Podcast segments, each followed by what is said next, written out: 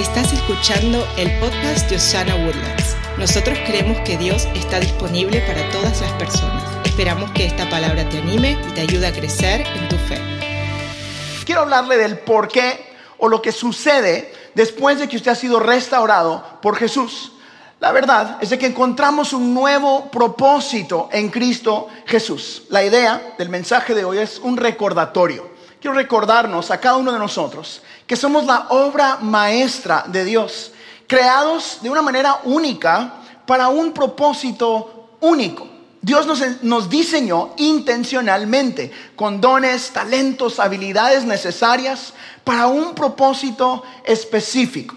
Hoy es eh, subrayar lo que quiero hacer, que somos la obra maestra de Dios, maravillosamente creados y formados como parte de una obra maestra, de un plan más grande que nosotros. Nuestra iglesia no solo se trata de llenar auditorios, somos parte de un plan maestro. Tu familia no se trata solo de que te vaya bien y estés cómodo, eres parte de un plan maestro. Efesios en el capítulo 2, versículo 10 dice esto de una mejor manera. Dice, somos hechura de Dios, creados en Cristo para buenas obras, las cuales Dios preparó de antemano para que vivamos en ellas. Diga plan maestro. Yo recuerdo cuando yo, eh, si usted no sabía, yo nací en Houston, Texas, aquí como a 40 minutos, y como a los cuatro años de edad me llevaron a vivir a Guatemala, de donde son mis papás y los frijoles negros, y los plátanos, y el queso, y las tortillas hechas a mano gruesas, no esas delgaditas que venden aquí en... Amén, digan amén, he allí la presencia de Jehová. Entonces, eh, yo hice la primaria, estudié la primaria allá. Y, a los 11 años volvimos a Estados Unidos. Ahí es donde pude entender un poquito más de las dos culturas. Ese es el porqué. Eh, pero eh, mientras estaba escribiendo este mensaje, me acordé de una historia que me sucedió. Aquí en Estados Unidos lo que sucede es de que los estudiantes van de aula en aula. Usted termina la clase de 45 minutos, una hora y se va a la próxima aula donde está el próximo maestro. Allá, no sé si todavía sea así, pero en esa época los maestros entran a tu aula, tú te quedas en tu escritorio. ¿En su país es igual o no? Entonces, eh, yo tenía una maestra que estaba eh, enseñando algo y la historia va algo así. Ella entró y dice, necesito que tomen nota de todo lo que yo estoy diciendo porque vamos a hacer presentaciones. Eh, ustedes van a tener que apuntar y subir y hablar lo que yo acabo de decirles. Entonces eh, eh, ella empezó a hablar, éramos como 15, 20 en el salón y, yo estaba sentado donde se sientan los, chicos eh, bonitos, hasta atrás, o malos, como usted quiere decir, donde molestamos siempre, ¿verdad? Yo estaba hasta atrás y me daba cuenta de que cuando ella empezó a hablar, todos, literalmente todos, bajaban la cabeza y empezaban a escribir. Yo tenía un problema, yo no puedo, hasta el día de hoy, escuchar algo, escribir y continuar oyendo y escribiendo.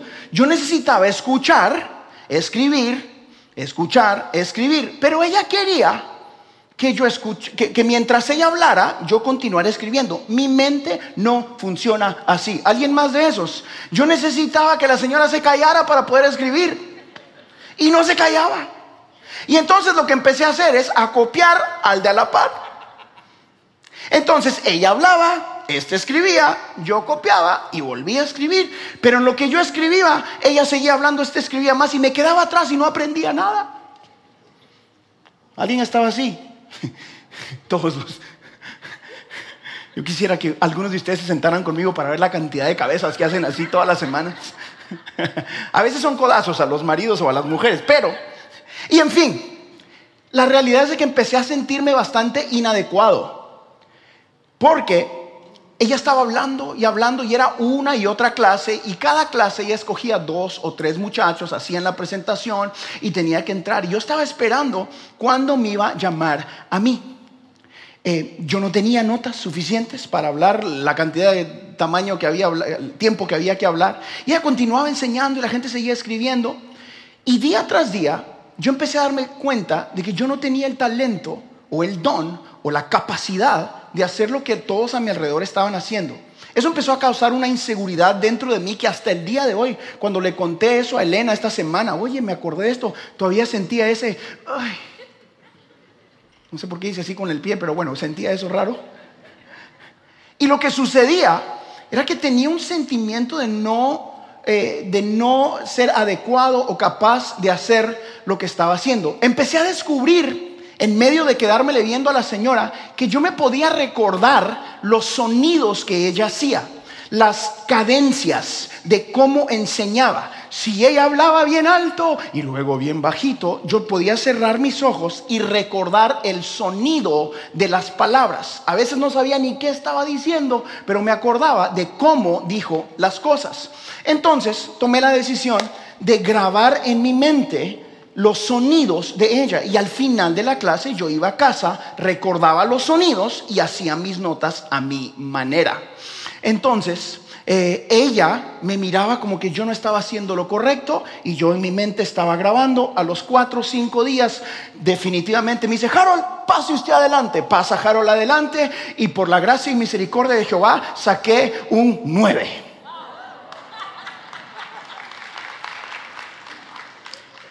Pero no tenía notas. Entonces me dijo, entonces te damos un 7, porque había que entregar el papel. Yo sé que es una historia un poquito chistosa o ridícula, pero yo creo que todos experimentamos momentos en los que podemos sentirnos insignificantes o en los que podemos sentirnos sin importancia o no capaces. Y esto suele suceder cuando nos comparamos a los demás concentrándonos en sus logros en sus talentos, en sus posesiones o en sus habilidades. Sin embargo, hoy yo creo que es crucial recordar que Dios nos ha creado intencionalmente con dones, talentos y habilidades distintas a todos. La vida fue pasando y yo me di cuenta de que yo era alguien que aprendía los sonidos. Hasta el día de hoy, yo no puedo leer la Biblia y memorizármelo. Yo lo que hago es darle play a algo que lea en la Biblia, cierro mis ojos, grabo los versículos en mi mente y luego tomo notas.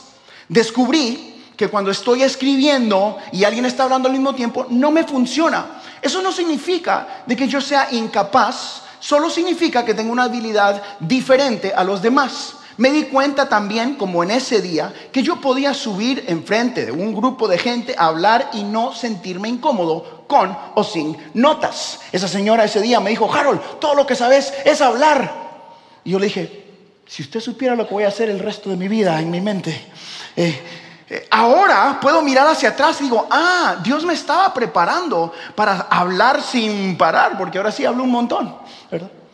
Pero en ese momento, el enfocarme en habilidades distintas o en habilidades que tenía otras personas, causaron que yo me sintiera incapaz. Entre más empezamos a descubrir los dones y talentos que Dios pone dentro de nosotros, más empezamos a caminar en el propósito perfecto de Dios para cada uno de nosotros. El Salmo 139 dice eso de una mejor manera, en el versículo 14. Dice, te alabaré porque soy una creación admirable tus obras son maravillosas y esto lo sé muy bien. En este verso podemos recordar que no somos accidentes o sucesos por casualidad. Más bien, somos individuos diseñados con un propósito, con una combinación única de cualidades que nos hacen exactamente quien somos. Le doy un ejemplo más. En mi casa en la sala yo tengo un piano de cola, grandote, lindo. En, la, en el cuarto de juegos de, de, los niños arriba tengo un piano así grandote digital donde tocan. En mi cuarto de oración, que es un estudio de grabación también, hay otro piano y todavía no aprendo a tocar ninguno. y me siento en ellos y me tomo fotos y las pongo en Instagram, aquí adorando a Jesús. Y la gente dice, ah, Harold de tocar piano. Y he llegado a iglesias y me dicen, pastor, le pusimos el piano. En caso que quiera tocar, yo digo, no siento la unción el día de hoy. Me pasa constantemente. A veces me ponen la guitarra aquí y me dicen, Harold, ¿quieres tocar? Y digo, no, no, pongan un músico. en serio. Porque esas no son mis habilidades. Escuche, fui a estudiar música, aprendí a leer música, tomé un semestre de piano, un semestre de guitarra, un semestre de batería y Dios me dijo, mejor predicar, papito. en lugar de aferrarnos a sentimientos de insuficiencia o de comparación, cambiemos nuestra mentalidad y abracemos nuestra singularidad en Cristo. Al reconocer y apreciar los dones y talentos que Dios nos ha dado, podemos descubrir eh, nuestro verdadero valor y nuestro verdadero propósito en la vida. Así como, como piezas de rompecabezas que forman parte de una gran foto, que somos tal vez la pieza de en medio. No anhelemos ser la de la esquina de arriba. O si usted es la de arriba, no anhele ser la de en medio, porque distorsionamos el plan perfecto de Dios para cada uno de nosotros. Aceptar esa singularidad nos permite vivir de una manera más radiante, impactando positivamente a quienes nos rodean, viviendo una vida que satisface más, que nos alinea al plan de Dios para nuestra vida. Hoy quiero recordarte, así donde estás, allí con tus deficiencias o con tus grandes talentos, tú fuiste diseñado por Dios con intención y con propósito. Diga conmigo intención. Ahora diga propósito. Somos llamados por Dios a usar esos dones, a usar esos talentos para vivir una vida de buenas obras. Pero ¿qué pasa? Tan a menudo subestimamos el impacto de usar nuestros dones y nuestros talentos, que son únicos para cada uno de ustedes. Y podemos pensar que solo importan esas cosas, ¿no? Esos gestos grandes o, o grandiosos. Pero eso no es cierto. Lo que tú tienes en tus manos, ese talento, por poco que sea, por insignificante que parezca, es exactamente lo que Dios necesita para impactar o para ser parte del gran rompecabezas del plan maestro de nuestro Dios. En ese piano escribí yo cosas como, que tu presencia llene todo este lugar. Y era un dedo y un dedo. Que tu presencia llene todo este altar. Lléname, lléname de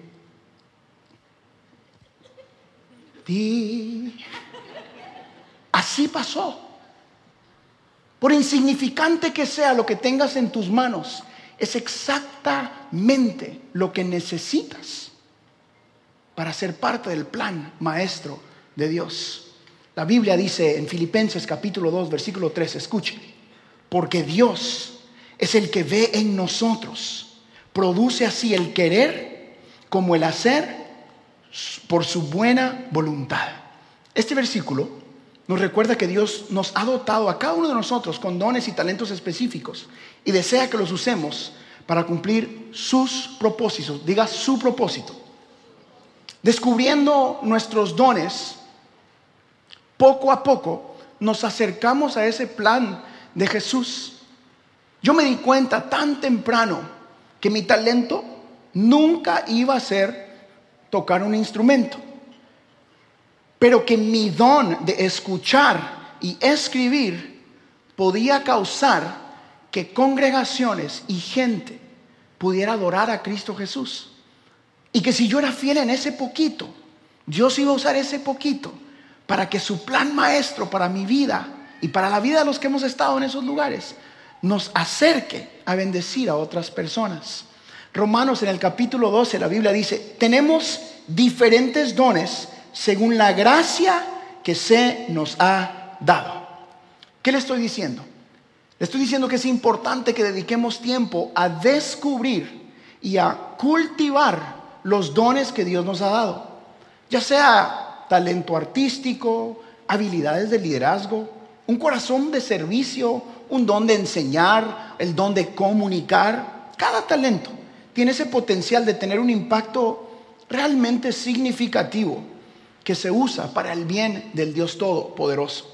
Usando esos dones que Dios nos ha dado, nos acercamos a ser parte de esa gran obra maestra que Dios está construyendo en Osana. Míreme aquí y como pastor de esta casa yo le estoy diciendo, lo que usted tiene en sus manos no solamente es para bendecir este lugar. Nosotros somos parte del reino de Cristo Jesús que levanta el nombre de Cristo Jesús en alto con lo que usted tiene en sus manos.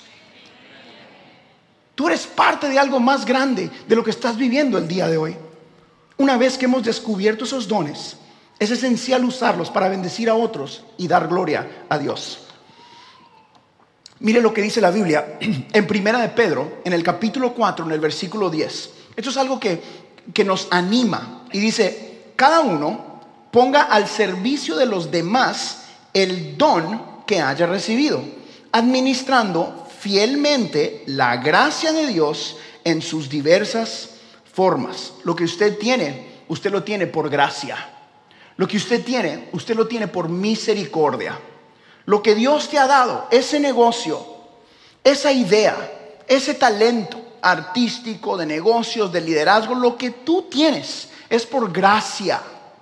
No es porque tú naciste en la familia correcta, no es solo porque tú te dedicaste a aprender ese instrumento, no es solo porque tú tuviste la buena idea de empezar ese negocio, es por gracia. Vamos iglesia, diga gracia. Cuando usamos esos dones y esos talentos para servir a otros, nos convertimos en administradores fieles de la gracia de Dios en nuestra vida. Por eso es que necesitamos vivir ampliando nuestro impacto eh, eh, a través de lo que Dios nos ha dado. A veces podemos pensar que nuestros dones y talentos no son lo suficiente. No le ha pasado, a mí me ha pasado.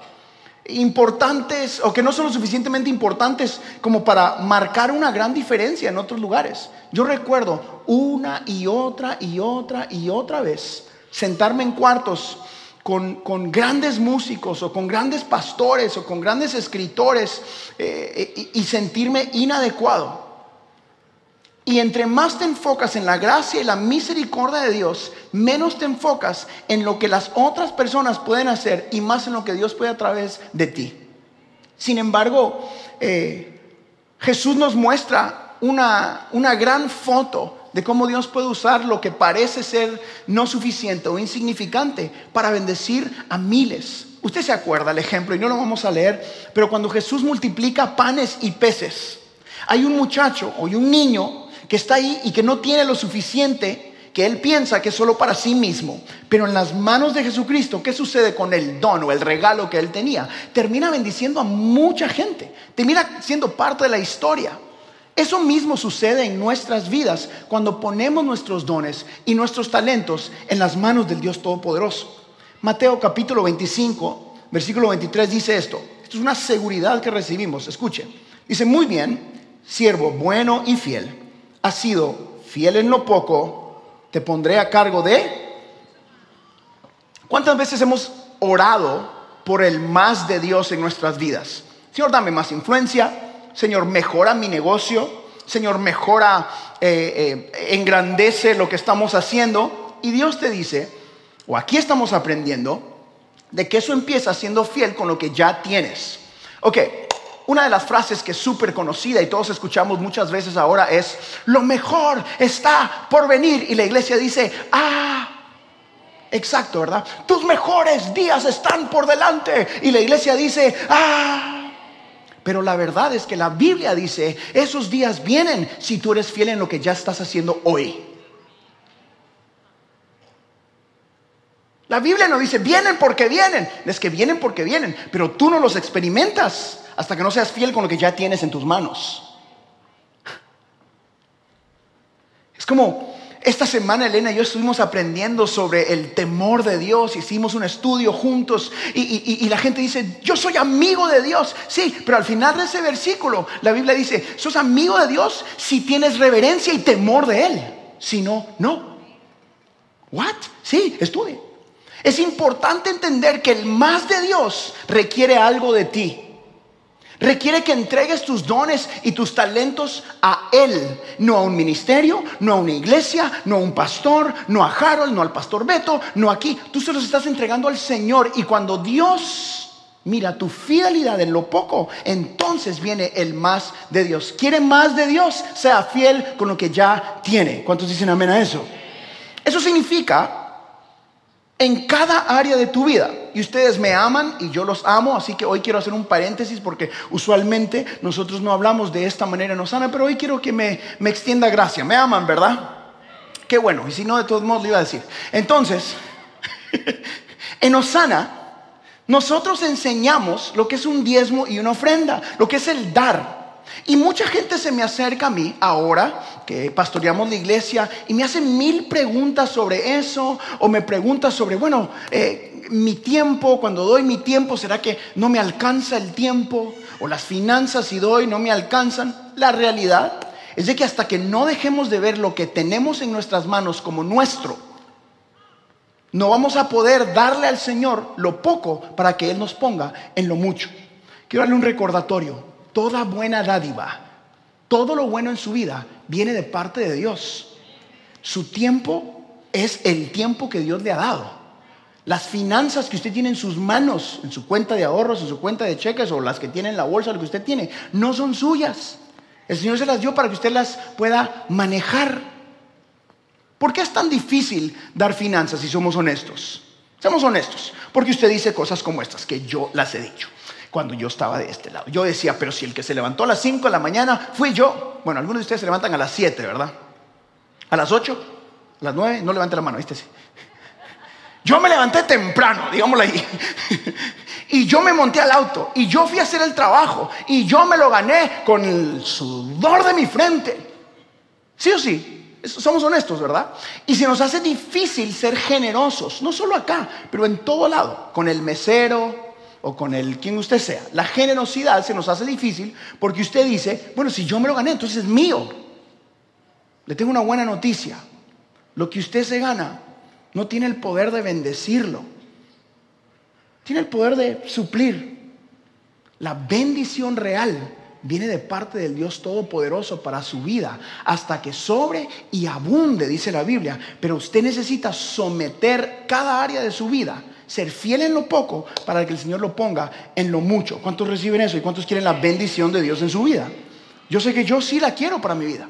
Cuando usamos fielmente los dones que Dios nos ha dado, por pequeños que parezcan, Dios puede ampliar tu alcance y darte una mayor transformación en tu vida. Así que yo estoy aquí para recordarle y hacerle un llamado a servir y a honrar a Dios con lo que usted tiene el día de hoy.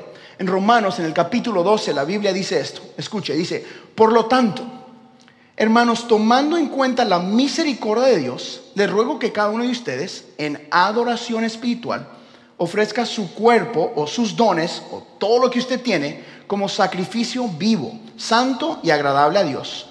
No se amolden al mundo actual si no sean transformados mediante la renovación de su mente. Así podrán comprobar cuál es la voluntad de Dios, buena, agradable y perfecta. Para entregarnos como sacrificio vivo, ¿qué se necesita? Primero, debemos reconocer y aceptar la misericordia y la gracia de Dios hacia cada uno de nosotros. Déjeme recordarle, todo lo que usted tiene lo tiene por gracia y misericordia de Dios. Es a través de su misericordia que tenemos la oportunidad de tener una relación con Él y tener un plan maestro para nuestras vidas. Es por su gracia y su misericordia que vivimos para algo más grande que nosotros mismos. La comprensión de su misericordia en mi vida, y espero que en su vida, eh, nos debe llevar a responder con una gratitud y una disposición de someternos a su voluntad. ¿Cuántos quieren estar dispuestos a la voluntad de Dios en sus hijos, su familia, su matrimonio? Yo quiero estar dispuesto a la voluntad de Dios, entregar nuestras vidas a la voluntad de Dios y usar nuestros dones. Esos dones únicos para honrarle requiere una dependencia continua de su guía, de su liderazgo y sobre todo del Espíritu Santo en nosotros. Porque a medida que buscamos la guía de Dios y sometemos nuestros talentos a Él, Jesús nos va a ir guiando en cómo usarlos para mejor cumplir su propósito para nuestras vidas. Un proverbio más antes de terminar. Proverbio capítulo 16, versículo 3 dice esto. Encomienda al Señor tus obras y tus proyectos se cumplirá. Míreme acá, por favor. Esta es la parte donde yo le recuerdo a usted que yo entiendo que cada uno de nosotros tenemos planes, proyectos, metas que cumplir. Si yo le dijera, usted levante su mano si usted tiene una meta que cumplir todavía en su vida, espero que todos levanten su mano. Pero esos planes y esas metas no se pueden cumplir correctamente si no son sometidos primero a la voluntad de Dios. Mi consejo como su amigo es primero busque la voluntad de Dios en su vida. Después, ¿de dónde vendrá la provisión? Después, ¿cómo compartir con las demás personas? En ese orden. Deje de estar corriendo detrás de lo que provee y busque el Dios que siempre ha sido fiel. Busque al Dios que cumple su propósito en tu vida. Busque al Dios que siempre, siempre ha sido fiel con todos nosotros. Este proverbio nos dice, si encomendamos al Señor nuestras obras, esos proyectos, esos sueños, ese llamado se cumplirá. Si Dios te tiene hasta aquí el día de hoy, es porque Él tiene un propósito eterno para cada uno de nosotros. Hoy quiero dejarle un mensaje y lo voy a leer exactamente como lo escribí, porque me acordé de estar sentado en esa escuela, viendo a esa maestra, diciéndome, Harold, escriba las notas. Me dijo, vos solo lo que sabes es hablar. Y hoy, lo que me hizo sentir inadecuado, lo que me hizo sentir que yo era el raro de la clase, es lo que Dios usa para darle gloria, para darle honra y recordarle a usted que Dios está disponible. Mi pregunta es, ¿qué te hace sentir inadecuado a ti? ¿Qué te hace sentir que no eres capaz? Pastor, yo no nací en la familia correcta. Pastor, yo no tengo el talento. No sabe cómo quisiera cantar yo. Pastor, usted no sabe que en mi casa hubo un divorcio. Yo soy hijo de un alcohólico. Pastor, usted no sabe el quebranto que yo traigo. Así, quebrantado, igual que nosotros. Así mismo, tú eres parte de la obra maestra que Dios está dibujando para mostrar su gracia y su misericordia para recordarte que tú no dependes de lo que ha pasado, sino del Dios que estará contigo cada momento de tu vida. Para recordarte que Él tiene un plan maestro y un propósito que se va a cumplir mientras que tú sometas todos tus planes a Él. Aquí está tu recordatorio de esta semana. No eres solo una persona común que pasa por la vida mecánicamente. Eres una obra maestra diseñada minuciosamente por Dios con dones, talentos y habilidades únicas. Mi corazón hoy es decirte que aceptes tu singularidad. Acepta ese quebranto y sométeselo al Dios que te dice, yo soy quien te levanta. Suelta las comparaciones o sentimientos de insuficiencia. Dios te ha creado intencionalmente para un propósito específico y te ha equipado con todo lo que necesitas para cumplirlo exactamente donde estás el día de hoy. Haz el bien en tu vida cotidiana. Haz el bien a los que no lo merecen cada pequeño acto de amabilidad y cada momento en que uses tus talentos para bendecir a otros importa, importa más de lo que tú puedas pensarlo. Tus dones, sin importar cuán grandes o pequeños parezcan, tienen el poder de generar transformación y marcar la diferencia en las vidas de quienes te rodean. Tú importas en la obra maestra del Dios quien es el maestro. Entrega tu vida a esta voluntad de Dios. Ofrece tus talentos como un sacrificio vivo. Confía en su guía y busca honrarlo con tus habilidades que son únicas y hechas específicamente para ti y para este tiempo. Cuando hagas esto, Él establecerá tus planes y multiplicará el impacto de tus esfuerzos más allá de lo que puedas pedir o imaginar. Recuerda, has sido maravillosamente creada, has sido maravillosamente creado. Eres parte vital del plan maestro del Dios Todopoderoso. Acepta tu propósito, camina audazmente en esos dones, deja que tu luz brille intensamente en este mundo. Permite que inspires a otros, que traigas gloria al Dios que lo merece y dejes un impacto duradero en cada vida con la que te toques y con la que te encuentres. Amén. Amén.